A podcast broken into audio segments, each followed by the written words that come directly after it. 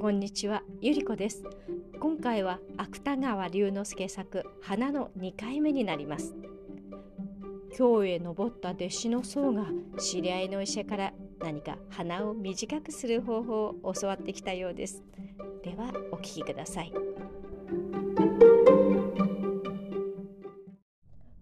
ところがある年の秋、内具の用を兼ねて京へ登った弟子の僧がしるべの医者から長い鼻を短くする方を教わってきた。その医者というのは元新丹から渡ってきた男で、当時は長楽寺の愚僧になっていたのである。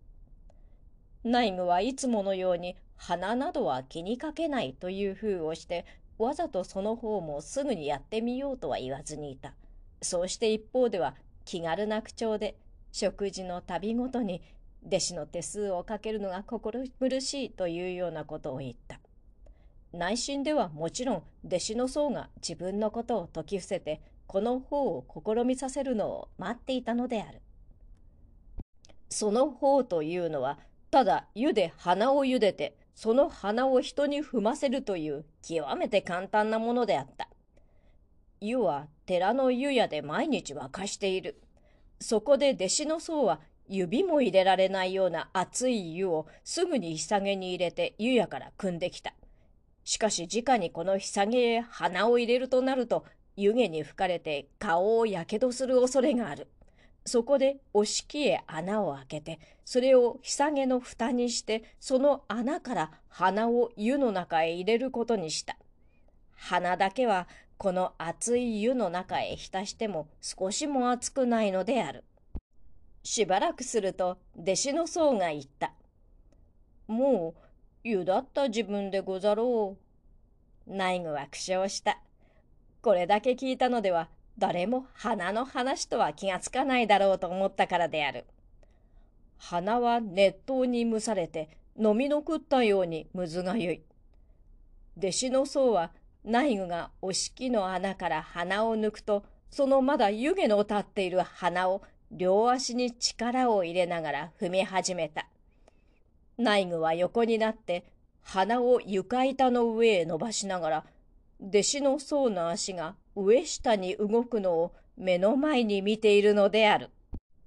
弟子の僧は時々気の毒そうな顔をして内具のハゲ頭を見下ろしながらこんなことを言った。糸はござらぬかな。医師はせめて踏めと申したで。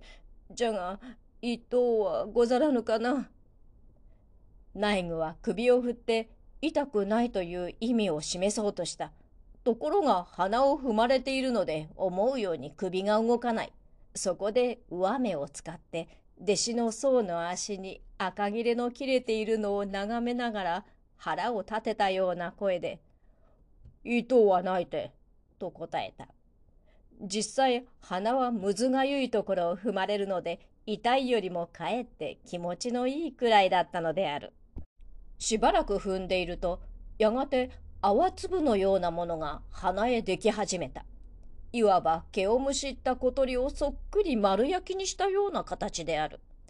弟子の僧はこれを見ると足を止めて独り言のようにこう言った。これを毛抜きで抜けと申すことでござった。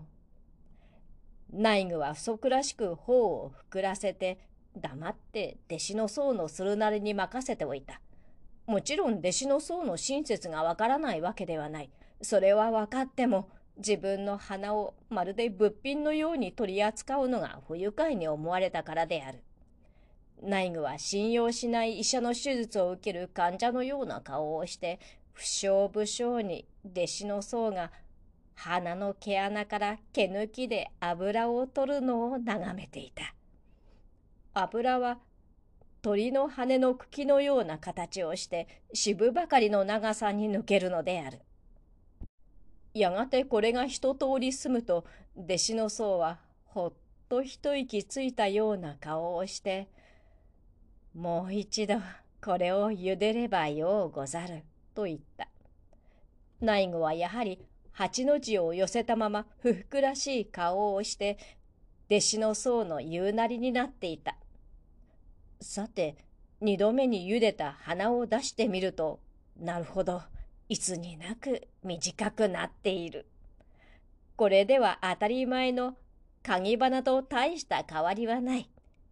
内具はその短くなった鼻を撫でながら、弟子の僧の出してくれる鏡を決まりが悪そうにおずおず覗いてみた。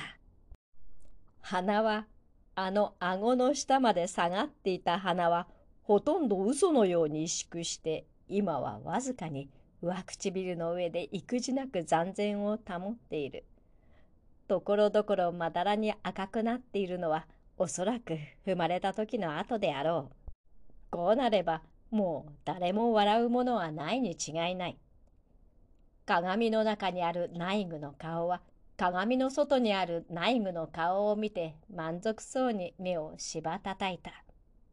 しかしその日はまだ一日、鼻がまた長くはなりはしないかという不安があった。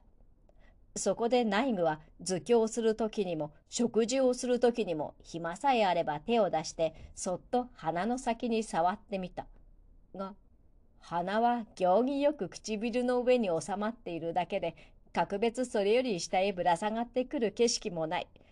それから一晩寝てあくる日、早く目が覚めると内具はまず大地に自分の鼻を撫でてみた。鼻は依然として短い。内具はそこで幾年にもなく法華経書者の甲を積んだ時のようなのびのびした気分になった。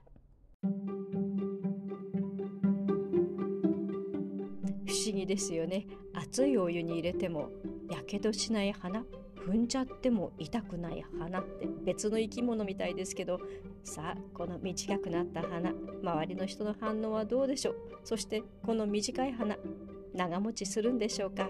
ではこの続きはまた次回失礼します。